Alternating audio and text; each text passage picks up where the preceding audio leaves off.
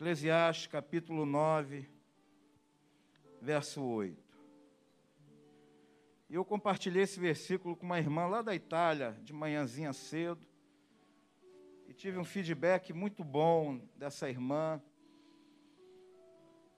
dizendo que Deus falou profundamente ao seu coração. E eu orei a Deus e falei: Senhor, fala mais comigo. Já que a tua palavra abençoou essa irmãzinha lá na Itália, de manhã, passei lá pelo, pelo Messenger, e ela me deu um retorno tão bacana, um testemunho tão bonito. Falei, Deus, aprimora mais essa palavra dentro do meu coração para eu compartilhar com a tua igreja. E a Bíblia diz: em todo tempo, sejam alvas as tuas vestes, e jamais falte o óleo sobre a tua cabeça. A Bíblia diz assim: em todo tempo. A Bíblia não diz eventualmente. A Bíblia não diz enquanto você estiver no templo. A Bíblia não diz somente às quintas e aos domingos. Ou quando tiver alguma programação. Ou quando você estiver numa roda social, numa roda de amigos, ou quando você precisar dar um bom testemunho. A Bíblia não fala isso, a Bíblia fala em todo tempo, ou seja, 24 horas por dia. Em todo tempo, sejam alvas as tuas vestes. E o que é ter vestes alvas? O que significa ter vestes alvas? Será que é uma camisa branca? Igual o irmão lá que está com a blusa branca bonita, está bem alvejada. A esposa está tá bem na fita. Será que é isso? Será que vestes brancas é você, 31 de dezembro, passageando, você se vestir todo de branco, entrar no ano novo com o pé direito, pulando? Acreditem, eu já fiz isso. Eu já fiz isso. Na minha mocidade. Antes de conhecer a Cristo. Já fiz isso. Crendo, acreditando que aquilo ali seria algo especial para mim, que eu ia começar o ano de uma maneira lê do engano. Completamente alienado das coisas de Deus. Mas essas vestiduras brancas que a Bíblia fala, ela denota e nos remete à santidade, separação. Separar o precioso do vil. A Bíblia diz para a gente não rasgar as nossas vestes, mas rasgar o nosso coração diante do Pai. E quando a gente fala de santidade, irmãos, nesse mundo tenebroso que a gente tem vivido, você falar de santidade para uma pessoa que não tem entendimento, a pessoa fica olhando para a tua cara meio que achando que você é um lunático. Você é um ET. Você é uma pessoa que não é desse mundo. Na verdade, ele tem razão em parte. Nós não somos desse mundo. Nós estamos aqui de passagem. Mas nessa passagem, nesse interregno entre o nascimento e a morte, que a nossa vida seja uma vida de louvor a Deus. Seja uma vida em que possamos vestir e endossar realmente vestiduras brancas de santidade. É impossível ser santo? Não. É difícil? Às vezes é, irmãos. Porque santidade, ela requer renúncia. Você abrir mão de determinadas coisas em detrimento, estar agradando a Deus e obedecendo a Sua palavra. Isso é santidade é renúncia. É você abrir mão de determinadas coisas que te dão prazer, mas é um prazer transitório que passa, efêmero, daqui a pouco não existe mais. Você renunciar a determinadas coisas nesse mundo para agradar a Deus, você está santificando a tua vida. Você está agradando ao Pai. E eu tenho aprendido que em todo tempo, em todo tempo, as minhas vestes devem ser alvas. Eu preciso buscar a santidade de Deus 24 horas por dia da minha vida. Porque senão eu caio, senão eu peco, senão meus pés resvalam em alguma pedra que está no caminho. Porque no nosso caminho, irmãos, na nossa jornada tem várias pedras, vários problemas, várias dificuldades, várias armadilhas, vários laços. E nós somos livres de todos eles quando a gente se dispõe a fazer a vontade de Deus. Quando a gente pede a Deus, Senhor, guia os meus passos. Senhor, guia os meus passos. Eu não quero tropeçar em alguma pedra. E se eu estiver à beira de algum abismo, Senhor, me tira da beira desse abismo. Eu quero fazer a tua vontade. Eu quero santificar a minha vida. Eu quero separar o precioso do vil, pois eu quero ser a tua boca. Às vezes a gente, ah, Senhor, eu quero ser usado por ti. Separa o precioso do vil.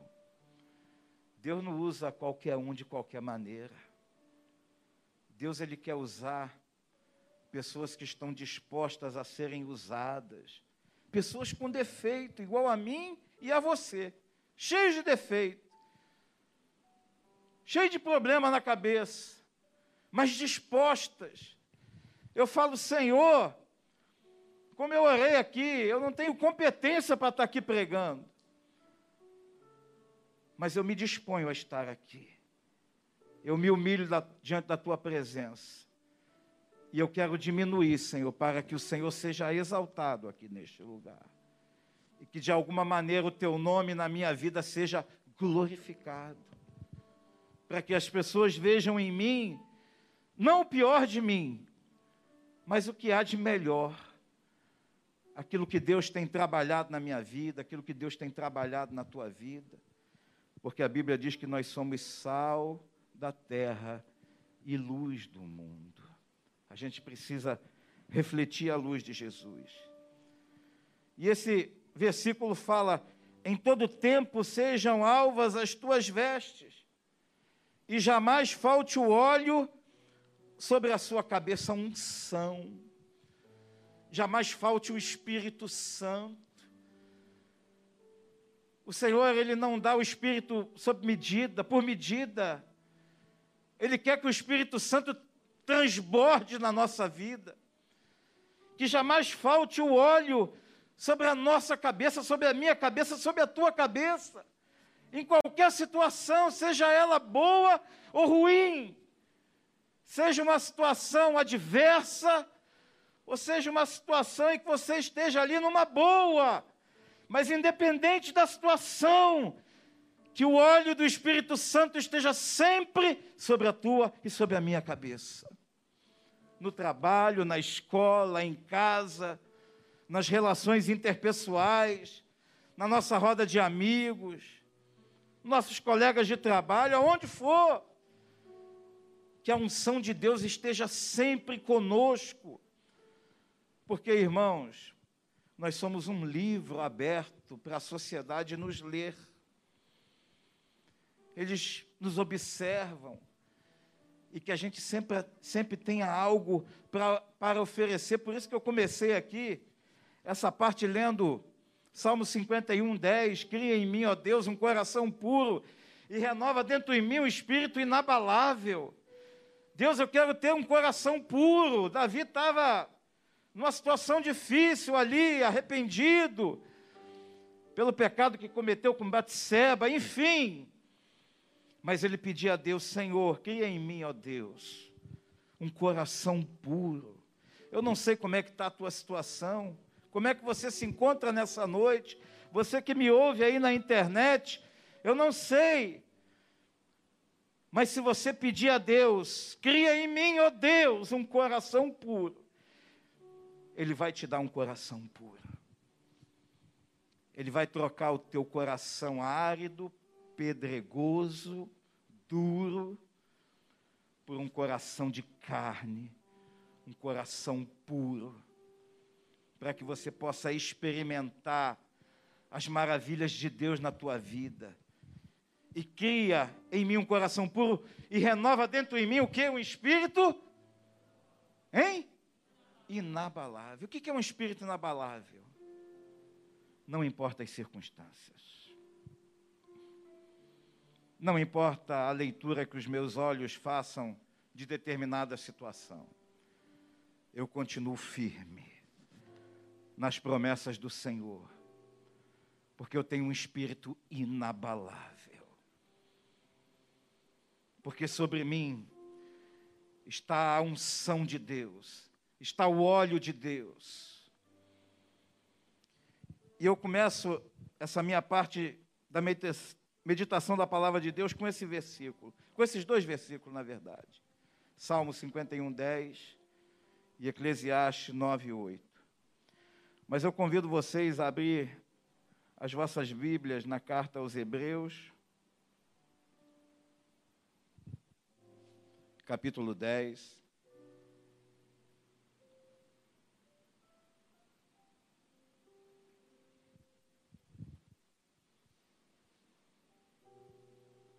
Carta aos Hebreus, capítulo 10. A partir do versículo 32, do 32 ao 39.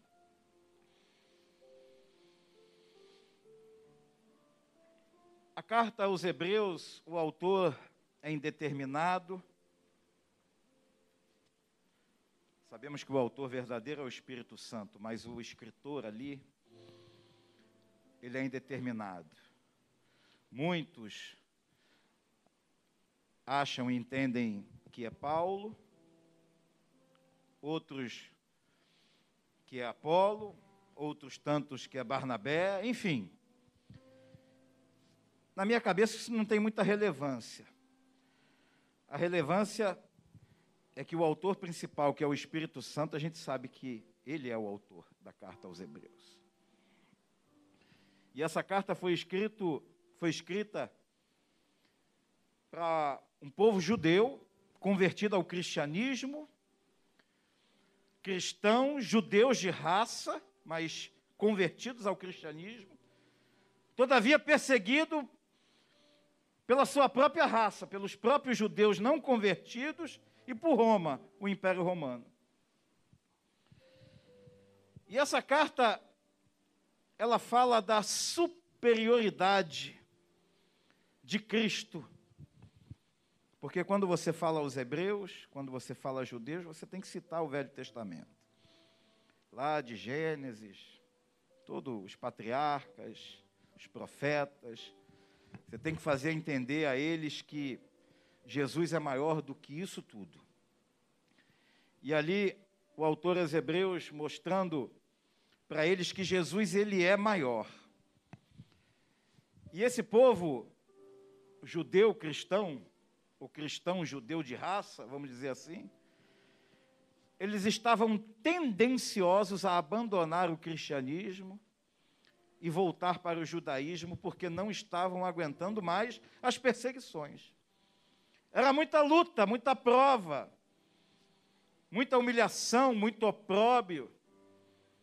A gente vai ler aqui algumas coisas aqui que vai trazer isso ao nosso entendimento. E esses irmãos, eles estavam fracos na fé.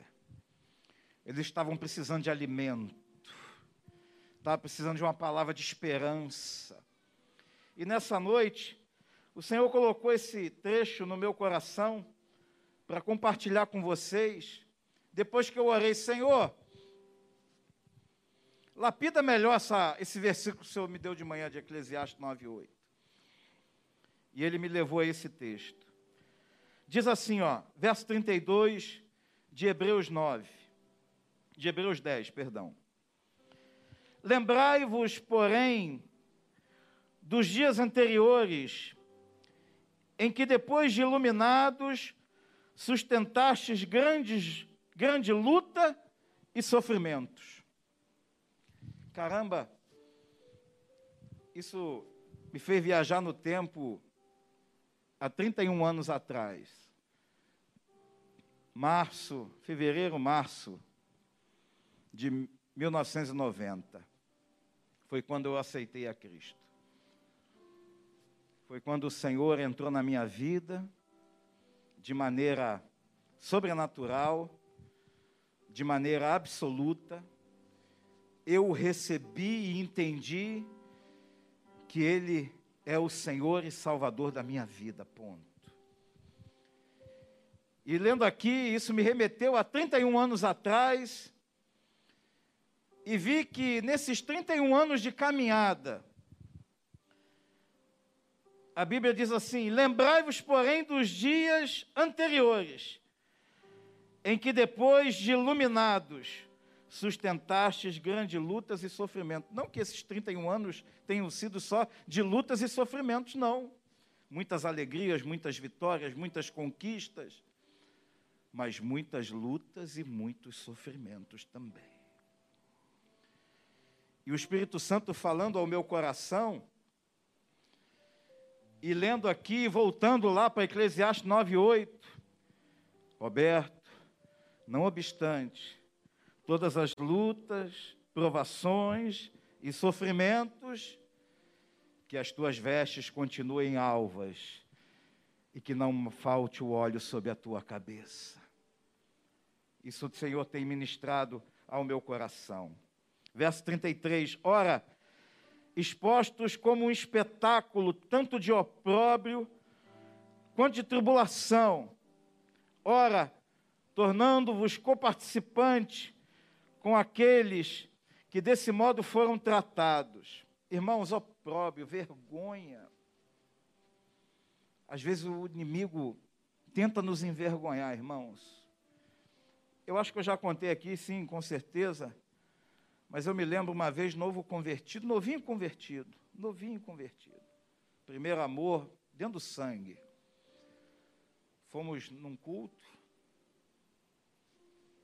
E era uma Brasília azul, ano 1978. Quem já andou de Brasília aqui? Levanta a mão. Rapaz, legal. Brasília azul.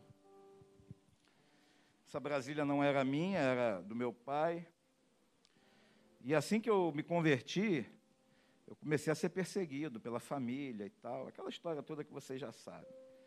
Aí eu peguei essa Brasília, na verdade era do, da empresa do meu pai, e fui para esse culto com a minha esposa. Chegando lá, uma oração, uma bênção, uma bênção. E eu lembro até hoje a oração que eu fiz: Senhor, pode me provar. Senhor, eu sou teu servo. Pode me. Oh, nunca mais eu faço essa oração. Nunca mais. Não faça. Só se Deus mandar, mas até agora Deus não mandou de novo, não. Pode me provar, Senhor. Sou teu servo, estou aqui na unção. Estou aqui. Muito bem. Acabou a oração, uma bênção, glória a Deus, quase 11 horas da noite. A paz do Senhor, paz do Senhor, paz do Senhor. Quando abre o portão, cadê a Brasília? roubaram a Brasília. Aí o irmãozinho, não pediu para ser provado. Ele lembrou da oração que eu fiz. Falei, rapaz, meu Deus. Aí eu lembrei do machado. O machado caiu. Ai, meu Senhor, porque era emprestado. A Brasília era emprestada, não era minha. Aí comecei a orar, falei, Senhor, tenho nada. Fui na delegacia e tal, fiz aquele trâmite todo.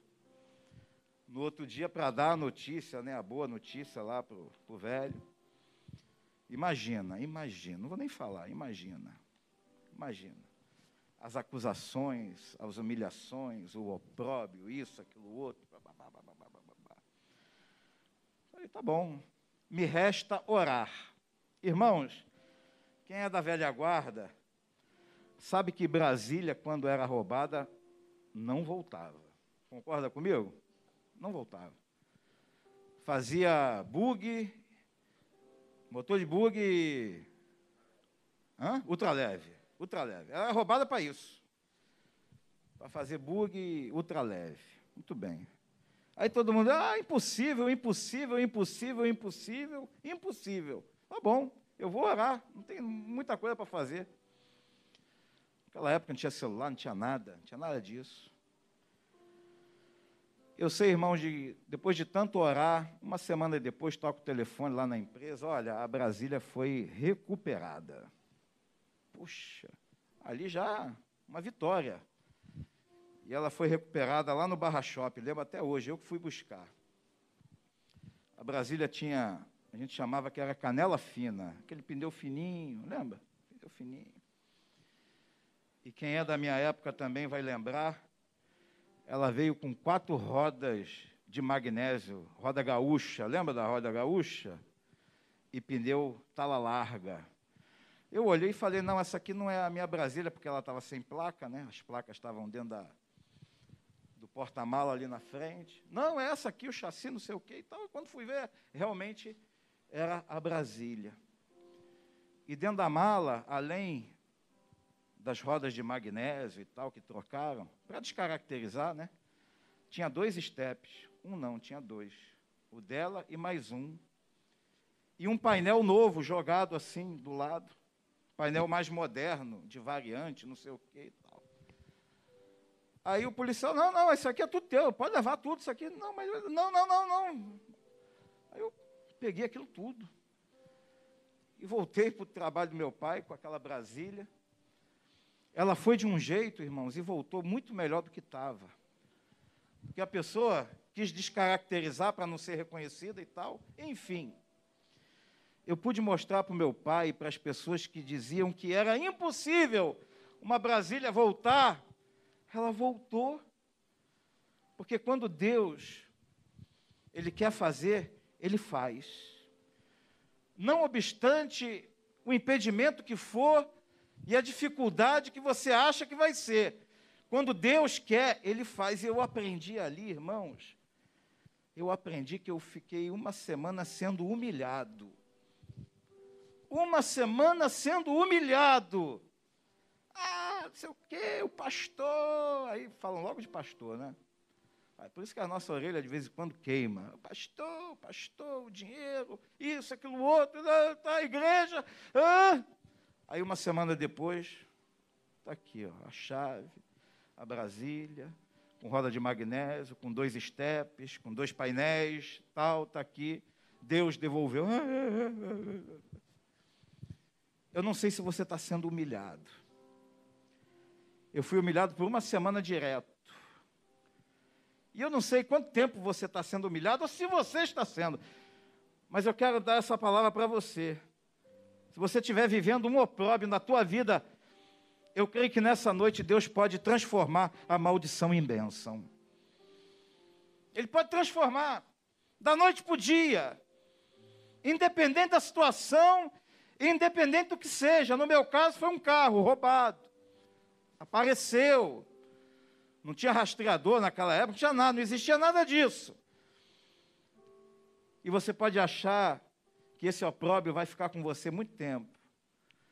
Mas basta uma palavra do Senhor na tua vida.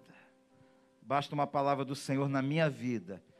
E esse opróbio, essa vergonha, ela passa para a glória dele. Basta você confiar. Basta você entender que Deus é Deus. E também não retroceda, não fique com medo. Ah, quando eu não servia a Deus, eu não tinha determinado problema, mas tinha outros. Mas é melhor ter problema servindo a Deus do que não servindo a Deus. É melhor você enfrentar gigante com Deus do que sem Deus. Sem Deus você vai ser destruído. Com Deus você vai passar por cima dele. Em nome de Jesus. Ainda que a peleja, que a luta, ela seja dura. Que em determinado momento você sinta uma tristeza, uma angústia dentro do teu coração, confia, entrega. E não se entregue. Entrega para Deus, mas não se entregue à dificuldade. Verso 34. Porque não somente vos compadeceste dos encarcerados, como também aceitastes com alegria o espólio dos vossos bens. Esses irmãos estavam tendo os seus bens suas propriedades subtraídas pelos judeus, pelas autoridades judaicas, só porque eles serviam a Cristo, só porque eles se converteram.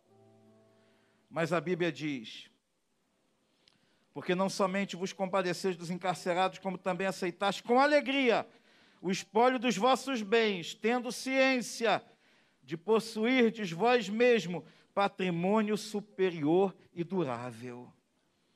O céu nos aguarda. O céu me aguarda. O céu te aguarda. Tudo que está aí é efêmero, é passageiro, é volátil. Devemos sim fazer a nossa parte. Nós somos dispenseiros de Deus, somos mordomos. Deus tem nos dado coisas para nós cuidarmos. Joia, mas vai ficar tudo aí.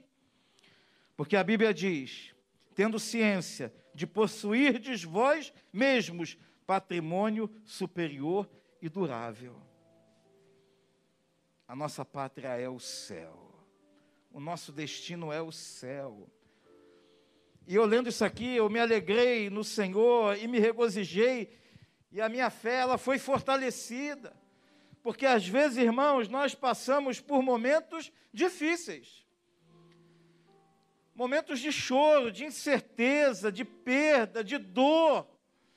Momentos de angústia, momentos de perseguição, de calúnia, de vitupério, de engano. Momento de vergonha eu me envergonho de algumas coisas que eu fiz, me envergonho. Mas já foram feitas. Não tenho mais como voltar atrás. Não posso mais mudar o meu passado. Mas eu posso construir um novo futuro em Deus. O que passou, fica para trás. Mas eu creio que Deus tem perspectivas melhores para a nossa vida. Verso 35. Não abandoneis, portanto, a vossa confiança.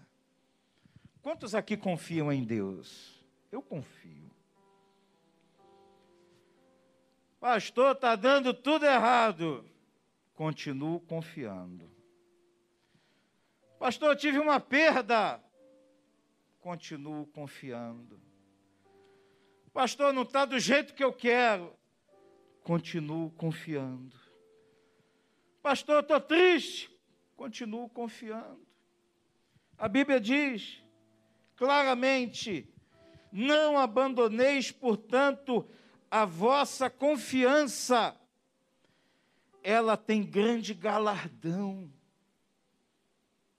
Eu confio, irmãos, e creio que aquele que começou a boa obra em mim é fiel para completá-la. Eu creio. Você pode declarar isso com a tua boca? Aquele que começou a boa obra em mim é fiel para completá-la. Nós estamos num processo de santificação. É um processo. Vai até o túmulo esse processo. Ou você acha que vai morrer ícone da santificação? Não. Deus vai trabalhando com a gente diuturnamente mostrando, falando, moldando, admoestando, puxando a nossa orelha, apontando. Porque Ele é Pai, Ele nos ama. E Ele fala para nós: não abandoneis, portanto, a vossa confiança, ela tem grande galardão. Com efeito, tem de necessidade de perseverança eu preciso ser mais perseverante. Nós precisamos ser mais perseverantes em oração, em clamor, em busca.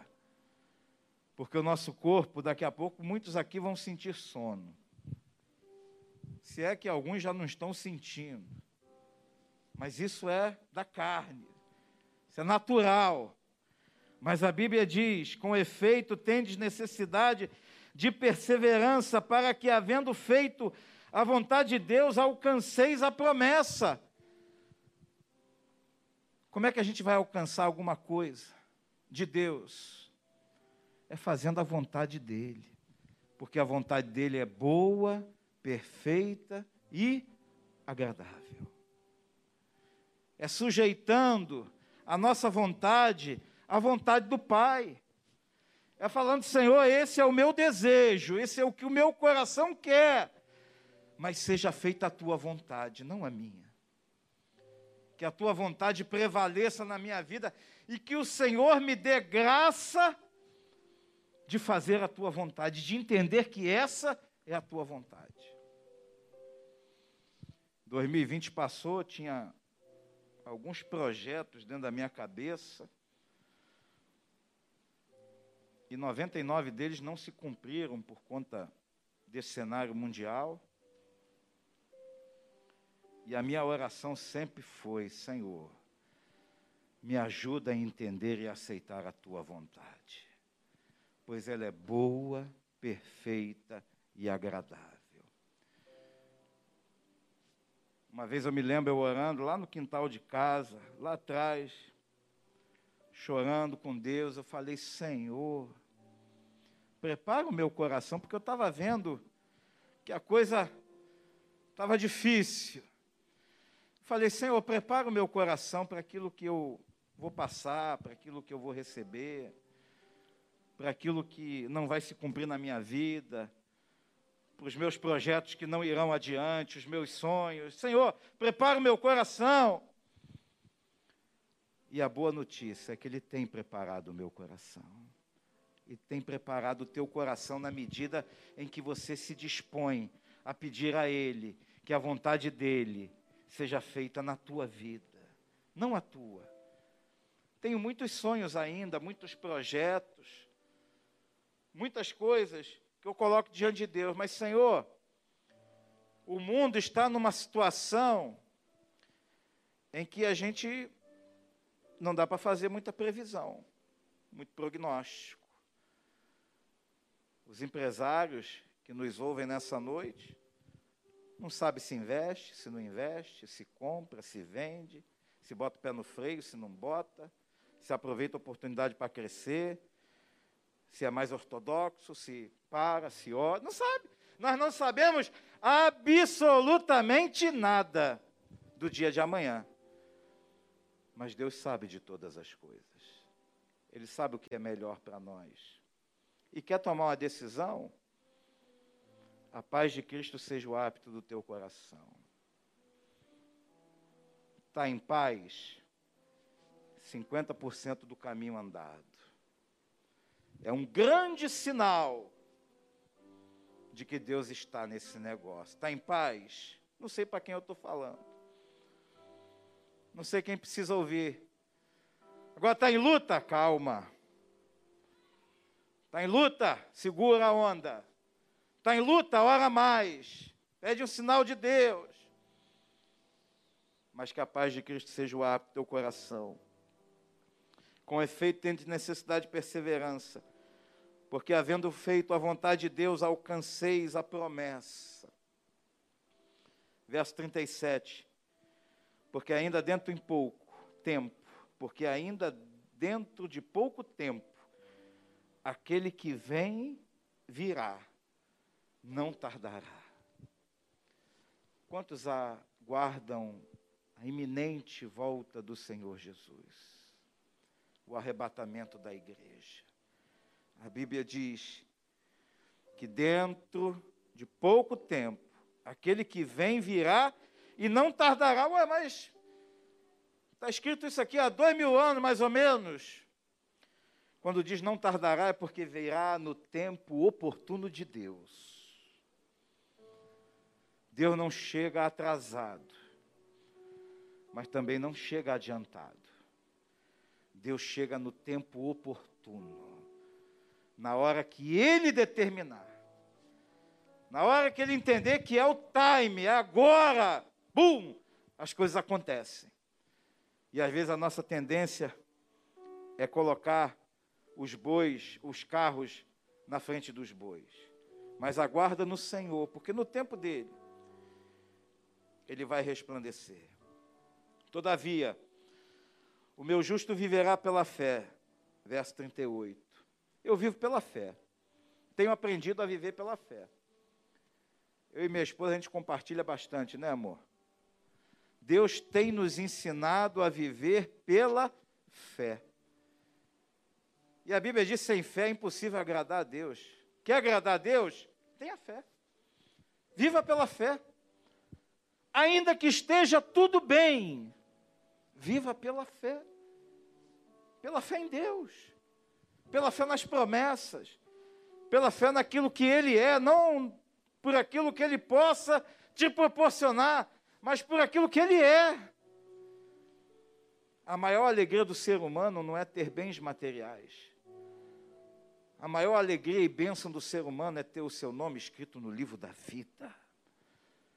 Porque tem muita gente cheia de bens materiais que está morrendo e indo direto para o inferno. Mas você pode ser um paupérrimo, uma pessoa sem recurso nenhum. Mas se teu nome estiver escrito no livro da vida, você é o mais feliz dos homens. Eu vivo pela fé. Eu creio. Eu creio. E como creio, há 31 anos eu creio que o meu nome está escrito no livro da vida. Eu creio que Deus enviou seu Filho unigênito para que todo aquele que nele crê não pereça, mas tenha a vida eterna. Eu creio na vida eterna. Eu creio. Eu creio no céu. Eu creio na eternidade com Deus. Eu creio. E isso me alegra. Isso me faz caminhar. Verso 38, todo, todavia, o meu justo viverá pela fé. Chamar aqui o ministério de louvor. Se retroceder, nele não se compraz a minha alma. Olha só. Ânimo dobre, joelho trôpego, que retrocede diante das dificuldades.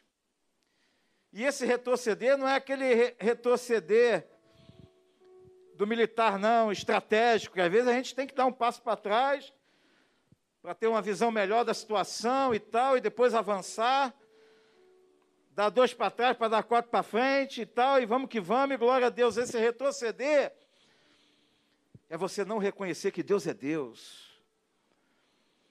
é você não entender e não aceitar que Deus tem o controle de tudo. É você chutar o balde. Não, não quero mais. Esse negócio de evangelho não dá para mim, é muita perseguição, é muita humilhação. Irmãos, vale a pena. Vale a pena. E como vale a pena? Servir ao Senhor. Porque em tudo Ele tem nos abençoado. Olha para trás, faz uma retrospecção breve da tua vida aí. E olha, até aqui o Senhor nos ajudou, o Senhor tem nos ajudado até aqui. E nós cremos que Ele vai continuar nos ajudando, nos pegando pela mão direita, caminhando conosco, falando para nós: olha, não temas, eu estou aqui. É isso. A Bíblia diz: se retroceder, não se compraz a minha alma. Verso 39, é para mim e para você. Para mim e para você. Para você que nos escuta na internet. Nós, porém, não somos dos que retrocedem para a perdição. Não.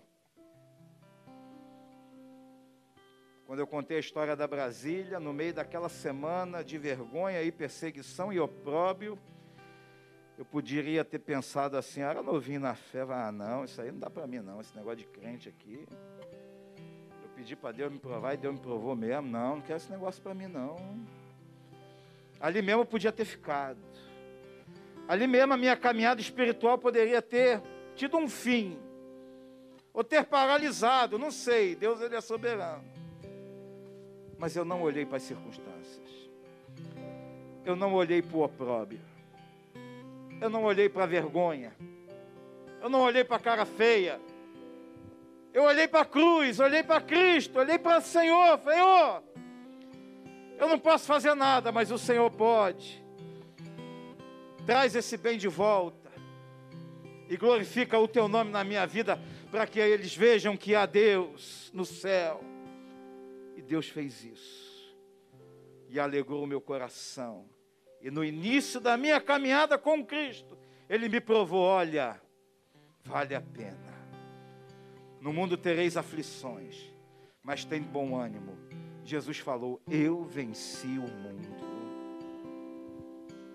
Quantos estão passando por aflições aqui nessa noite? Quantos estão passando por dificuldades? Estão com seu coração entristecido?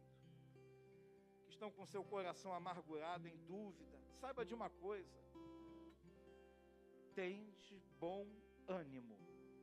Jesus, ele venceu